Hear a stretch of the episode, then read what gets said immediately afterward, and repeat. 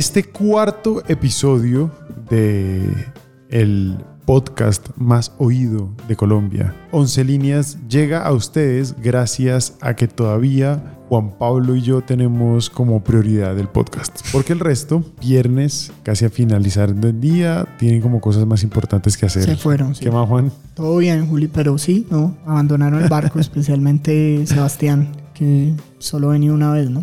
Solo ha podido venir una vez. Es como mejor así, ¿o no? Sí, yo creo. Al final. Pero bueno, para resumir un poco, el último episodio tuvimos unas apuestas variadas y el ganador fue Paco. Paco le pegó a, a Nacional 2 América 0, le pegó a que ganaba el Ajax. Mejor dicho, ahí como que repuntó. Dos de tres y yo, yo le pegué al Barcelona y el Nacional al último minuto me dañó un triunfo exacto que me hubiera dejado en la punta, pero pues ahí vamos. El Tottenham sí me abandonó por completo. A todos. Igual, eso de Nacional parece personal, Juan. Yo creo que era que no quería que ganara Sí. la apuesta. El Tottenham, debo confesar que no le creía, no me gustaba, pero pues creí que de local algo iba a ser. Eso pasa a veces por apostar como llegándole la contraria a lo que uno piensa. Ese es un consejo, uno debería jugársela. Yo pensaba que el Ajax iba y no le aposté al Ajax. No, hay que hacerlo tal cual como es. Mi pregunta grande es, ¿el Ajax realmente juega como los resultados lo dicen? Yo creo que sí, Juli, porque al Madrid lo sorprende, a la Juve lo ratifica y contra el Tottenham ya fue una naturalidad y casi que se sintió el favorito, controló el partido y de pronto hasta se pudo quedar corto. Pero hay un dato importante en esta Champions. En Ámsterdam perdió contra el Real Madrid, injusto lo que sea, pero perdió y contra la Juventus empató. O sea, todo lo ha sacado de visitante. De hecho, ha ganado en Londres, Madrid y Turín. Creo que no ha perdido visitante, ¿no? No, no, no ha perdido. eh, empató en Múnich, en los grupos. O sea, es un equipo extremadamente bueno de visitante y que de local ha patinado. Entonces, A mí eso me parece una delicia. Esos equipos así que son como tan, tan europeos, que uno... Es como si el Celtic vuelve de repente sí. a una final de Europa. Uno dice, nunca... Porque uno veía hace dos años y ellos es que no tenían cómo pasar. O sea, si pasaban la primera ronda ya era mucho. Los iban, los paseaban. Ellos vivían de eso. Incluso llegaron a la final de la Europa League con una cantidad de pelados que no sé si son la misma base de ahora. Son la misma, pero por ejemplo el central, el capitán jugaba hace dos años, con 18, jugaba Davinson Sánchez. El centrodelantero es suplente hoy en día, que tiene hoy 22 en esa época 20, y estaba Mateo Casierra, también colombiano. Era de pronto, habría que ver el promedio de edad, pero una, era una base hasta más joven, porque pues estaban más pelados. La verdad es impresionante lo que está haciendo ese equipo. Y uh, yo tengo una pregunta, Juan. De a, al- a la hora de apostar, ellos ganan más de visitante que de local. Así es. Y digamos que las cuotas las vamos a ver bien eh, el lunes para que ustedes tengan las cuotas lo más frescas posibles el lunes para apostar a la vuelta. Mi pregunta real es, ¿valdría la pena seguir apostando al Ajax o hasta aquí llegó la gasolina? No, yo creo que sí. A ver, el partido uno puede decir que pueden quedar empatados, lo que sea. Yo creo que el Ajax sí va a pasar por, por lo que está mostrando el fútbol. Yo no me atrevo a decir que va a ser rotundo, súper favorito, que gana 2-0. Si esto fuera el Barcelona o el Real Madrid, uno dice que sí.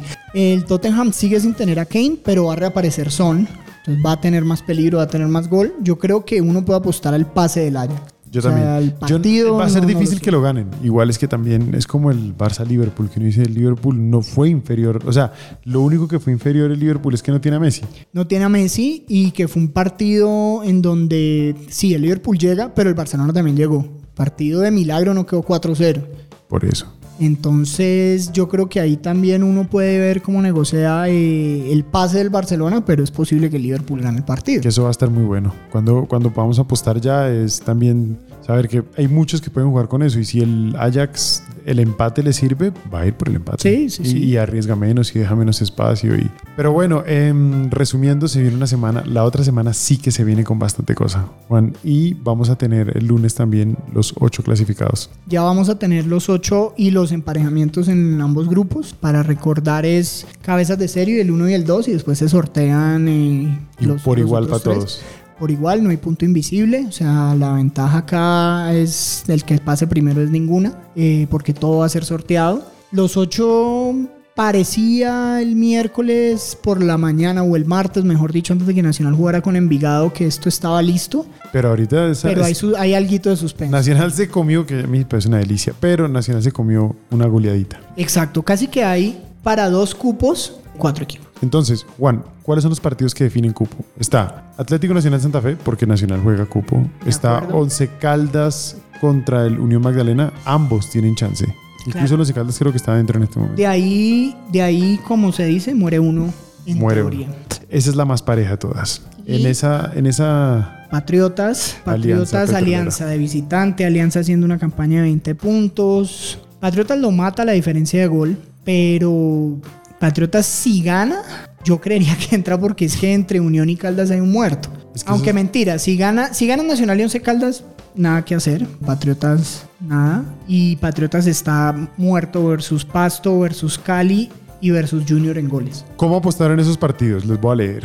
Y les recuerdo, la lectura de estas cuotas, de estos mercados y todo esto lo encuentran en la página wplay.co backslash 11 líneas. 11 en palabra, no en número, 11 líneas. Y es impresionante, Juan, lo mal que está Santa Fe. La victoria de Santa Fe contra Nacional paga 8.4 veces. No, yo creo que eso es para los optimistas. Pero yo no sé, yo no sé por qué. mucho. Pero yo no sé por qué creo que, que Santa Fe, igual, o sea, San- Santa Fe no es un equipo menor. Santa Fe juega mal, pero Santa Fe, si quiere sacarse una espina e irse con la dignidad un poquito limpia, se va a jugar la vida en ese partido. Claro, porque el último del torneo de Río Negro con 15, Ajá. ¿cierto? Si Río Negro pierde, que ya vamos a decir contra quién juega y Santa Fe empata por goles, Santa Fe queda de 19 con los mismos puntos del último.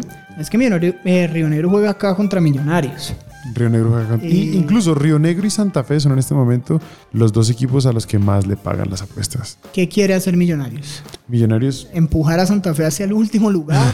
¿O no le importa? eso, eso nunca ha pasado, Juan, que el primero fuera Millonarios y el último Santa Fe. No, no, no. no, no. Pasado, pues en los 90 siempre ha habido esos altibajos de ambos equipos, pero, pero es que... Pero que uno fuera corto, también, no. y me acuerdo que Santa Fe cuando ya estaba muy bien, pues, pero Millonarios de último no. Ahora, el tema va a ser, les, les voy a leer, para Atlético Nacional Santa Fe, Nacional es seis veces más favorito, ¿Cuánto paga un triunfo nacional? ¿Dos? 1.4 veces, Más bajito. 1.46 para ser más exacto. Más bajito que Barcelona. Imagínate, o sea, eso es, eso es como si Santa Fe no existiera para este partido, porque pagar ocho veces es demasiado riesgo. No hay ningún otro enfrentamiento, excepto Millonarios Río Negro, que pague tanto a un equipo. Río Negro paga 9.6 veces contra Millonarios. Es como si no existiera la historia de Santa Fe, ¿no? En este caso. Total. Río Negro no tiene malos jugadores. Y de hecho, Río Negro la semana pasada contra el Cali complicaba, complicaba, complicado. Pero el Cali se puso rápido 2-0, pero le hizo el 2-1. Río Negro es caso perdido, yo creo. Pero pues a mí me cuesta creer que Río Negro va a venir a, a- a ganar. Dijo que el objetivo iría a ser 40, ya no 45, sino 41. O sea, habló de la victoria, pero habló de rotación. Yo no veo a Santa Fe ganando el. O sea, Bueno, Juan. Nacional ya se quedó afuera el semestre pasado contra el último, ¿no? Y el descendido, porque empató en la última fecha del año pasado contra Leones Contra Leones. y no clasificó. Y de pronto eso le juega en la cabeza. Escoja un partido. Unión 11. Y ese Unión 11 está bien parejo. Unión lo juegan en Santa Marta. Paga. La victoria del Unión Magdalena paga 2.65 veces. La victoria de Once Caldas paga 2.95 y el empate 3.05. Ese es el típico partido del monedazo. Alcaldes le puede servir el empate. Alcaldes le sirve el empate solamente si Patriotas, sí. Patriotas no gana. Porque si, si Caldas empata y ganan Nacional y Patriotas, adiós Caldas. Quedó de noveno. Pero van, van, van a jugar en Santa Marta. El Unión no ha hecho una mala temporada. Tres y media además. Mejor dicho, si tuviera plata en ese partido, ¿a quién se la mete? Yo le apostaría a la victoria del Unión. Por la localía, por el clima, porque el Caldas, sí, decíamos que el Caldas no tenía gol y le metió cuatro al Cali, pero después de meterle cuatro al Cali no ha estado en su mejor rendimiento y antes de eso tampoco. Yo incluso- Fue anormal el partido contra el Cali, la verdad. Yo incluso, Juan, voy a hacer una combinada que les voy a leer ahorita. Yo voy a combinar a la eliminación de Atlético Nacional. Eso quiere decir que voy a meterle a la victoria de Unión Magdalena en este instante y le voy a jugar al empate Atlético Nacional con Santa Fe. Hay que eliminar a Nacional, ¿cierto? Tendría que ganar Patriotas.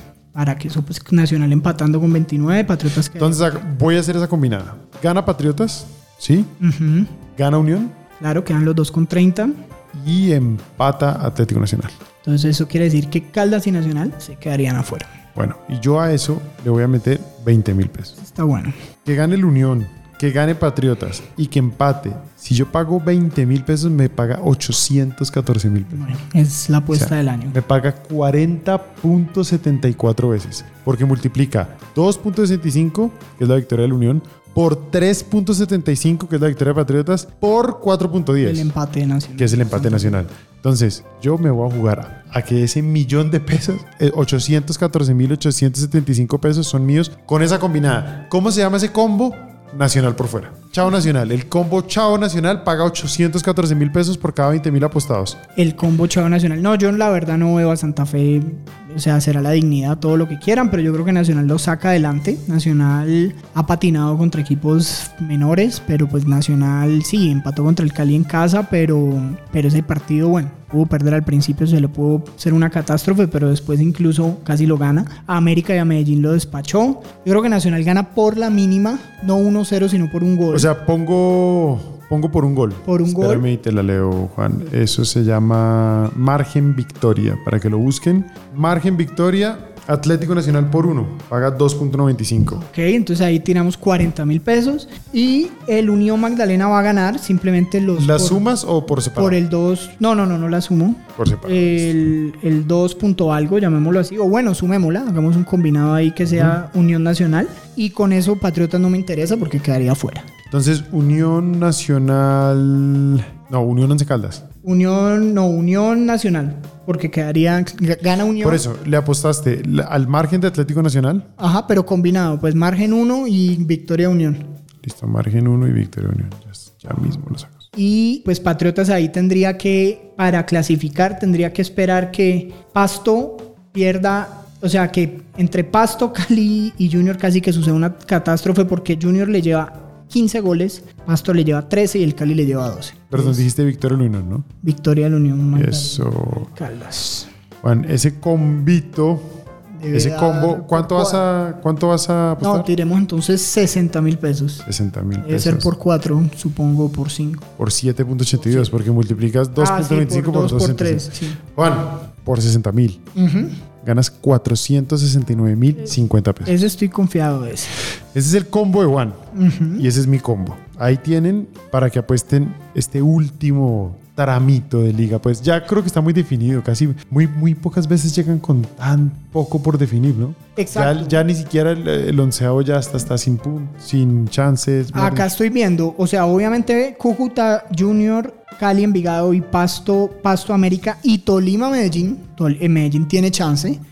Van a ser a la misma hora, pero yo creo que. Pero el Medellín tiene un chance como el de Forta en la B. Claro, Medellín, ¿qué tiene que pasar? Uno de los equipos de 28 colgarse, es decir, o sea, primero Patriotas no puede ganar, al Medellín le sirve que Patriotas empate, ¿cierto? Si Caldas y Magdalena empatan, a Medellín solo le sirve que Nacional pierda. Exacto. Entonces, porque ahí lo superaría por goles Medellín, obviamente siempre ganando, Medellín tiene que ganar. La otra que le sirve es que gane Unión Magdalena. Ahí Caldas va a quedar con una diferencia de gol menor que Medellín en este momento están igual, pero ahí sí o sí debería perder Nacional y ahí se metería Medellín de octavo con 28. Entonces no la tiene tan tan Pues no es tan Tan remota al final. O sea, sí es difícil, pero no es. Claro. Todos son los dos. Es que yo siento que está muy parejo. el tema es que Medellín va Ibagué. Bueno, esas son. Y Tolima, aunque pues no hay punto invisible, pero querrá quedar sembrado, querrá quedar de cabeza de serie en cabeza su de cuadrangular y, y a Tolima le necesita ganar, porque si Tolima empate, América gana, aunque pues América va a pasto. Mejor dicho, esto va a estar muy, va a estar muy apretado porque en este momento el Cali es el sexto, pero puede quedar de segundo. ¿Cómo puede quedar de octavo? Exacto. Por eso hay demasiado. O sea, está muy parejo todo. Yo voy a esperar hasta el lunes para empezar a meter buena plata porque ya el lunes vamos a tener los enfrentamientos. Eso, Juan, y acaba de pasar algo. Eh, el Junior va a cambiar de técnico, ¿no? Sí, despedido Luis Fernando Suárez y su cuerpo técnico, llega Lucho Grau de interino. Yo creo que todos los caminos conducen a la novena, no estrella, sino a la novena Sí. asunción de Julio Belino Camisa. Bueno, ¿cuál sería, mejor dicho, cuál sería la cuota ¿cuánto pagaría la cuota si tuviéramos que apostar que el siguiente técnico del Junior es Julio Avelino Comesaña? Yo creo que paga 1.1 Sí, veces. o 0.8, una cosa O, o pierdes plata de lo, de lo inevitable que es. No, esto es, es un chiste y uno cree que, que se queda en eso, pero siempre uno dice, hombre, puede que termine otra vez. No, y lo Y chistoso es que en y vuelve, 2018 y, vuelve. ahora 19 va a quedar, póngale que sí llegue y que dirija los seis partidos del cuadrangular, que es factible porque de hecho él anunció su mudanza a Barranquilla. O sea, él o ya llegó o está llegando.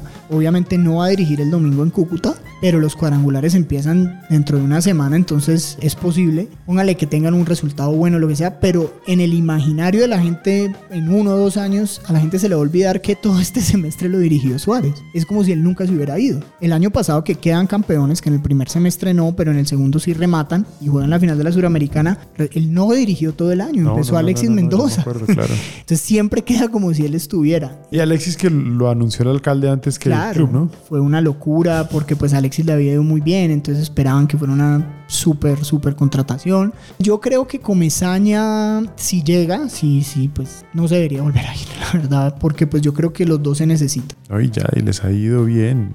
Junior, al- mal que bien, encuentra camino con él y se conocen. Y es mejor esos malos por conocidos que nuevos por conocer. Una más dentro de las famosas junioradas, ¿no? No, esa es una juniorada. Y por eso deberíamos poderle meter platica. Exacto. Bicho, de haberlo visto así, es como cuando uno está en el casino y ha salido tantas veces rojo que ya la siguiente no va a salir rojo. Bueno, para el Junior la platica más segura va a estar en el empate siempre. Exacto. Pero pues yo creo que, a ver, sí, Luis Grau, Lucho Grau no es, pues su trayectoria de técnico no dice nada, pero pues los conoce, al contrario yo diría cuidado, porque el efecto de, de técnico nuevo con semejante nómina, que por lejos sí es la mejor, Destapen a un par de estos monstruos que tiene el Junior y ahí quedamos todos. Es como dejar meter a Nacional en los ocho. Exacto. No se puede. entonces ahí hay que tener cuidado.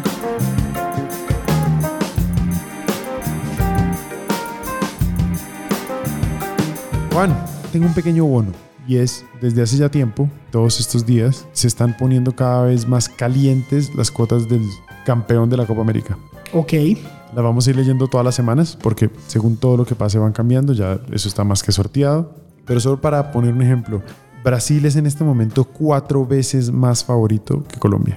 ¿cómo están? De, Brasil, campeón, paga 2.25 veces. Nada, o sea, para pegarle un campeón sí, un eso- torneo de eso 10, no es nada. Eso es un absoluto favorito. Colombia paga 9.3 veces. ¿Qué va dentro de la Segundo, está Argentina con 4.45, tercero Uruguay con 8, Colombia está de cuarto con 9.3, o sea, Colombia es el cuarto favorito, Chile es el quinto, Chile que no fue al mundial, el doble campeón defensor, tiene 9.6. Ahí es donde yo digo, hombre, para pegarle un campeón, la mínima cuota tiene que ser 8 o 9. Es que es demasiado improbable, es demasiado parejo. Sorprende la cuota argentina.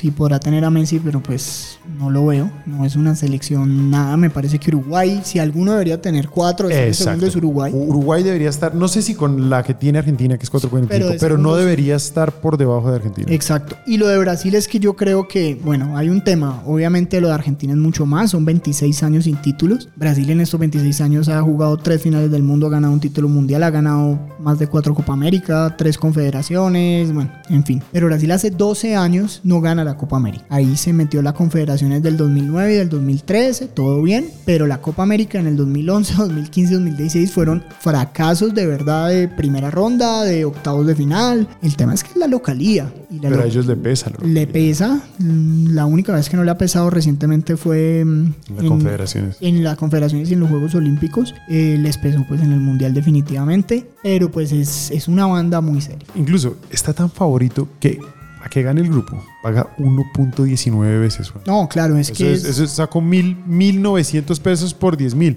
Básicamente lo están dando por absoluto ganador del grupo, que puede que sea cierto porque es Perú, Venezuela y Bolivia. Pero es que hoy en día estamos muy parejos a estas alturas. en un sorteo Sudamérica. bien como ¿no? Sí, es bien Comebol. Ah, Para todos los que no lo han leído, se pueden leer el libro de Ken Bessinger, Bessinger. que se llama Red Card, para que entiendan qué es un sorteo bien Comebol. Pero mm, mm, mm, sí, yo creo que pueden empezar a apostar ahí. Aprovechen que Colombia tiene una cuota alta y Colombia no es de los menos opcionados. Colombia está estrenando técnico, Colombia tiene buen técnico, Colombia está en esa transición, no tenemos eh, ese equipaje pesado que traíamos antes, que queríamos ser más que el quinto del Mundial en el 2014 y yo creo que eso ahorita hay menos, ahorita hay una expectativa más tranquila con Colombia. Yo Sí, creo yo que creo podemos que- empezar a meterle ahí plata. Métanle plata tranquilos. A medida que nos vayamos acercando al torneo, las cuotas van cambiando y puede que baje la de Colombia. Cojan la alta, está en 9.3. Yo creo que a Queiroz eh, no se le va a exigir, comillas, como después de Brasil, pues a Peckerman se le exigió en Chile y la presentación fue pésima. En, en Estados Unidos, eh, digamos, pues se llegó a una semi de América por primera vez en 12 años, pero el equipo fue más a menos y terminó muy mal. Bueno, no, no el partido del tercer puesto, sino que Chile lo pasa por arriba, a Perú casi no. Yo creo que aquí se le va a entender a Queiroz a ver qué pasa, también dependiendo de la convocatoria, porque pues aunque no hay mucho veterano, veterano que vuelva, yo creo que pues Carlos Sánchez obviamente, Abel Aguilar no van a estar, no están en el proceso, están los dos, eh, Carlos Sánchez muy lesionado, descartado,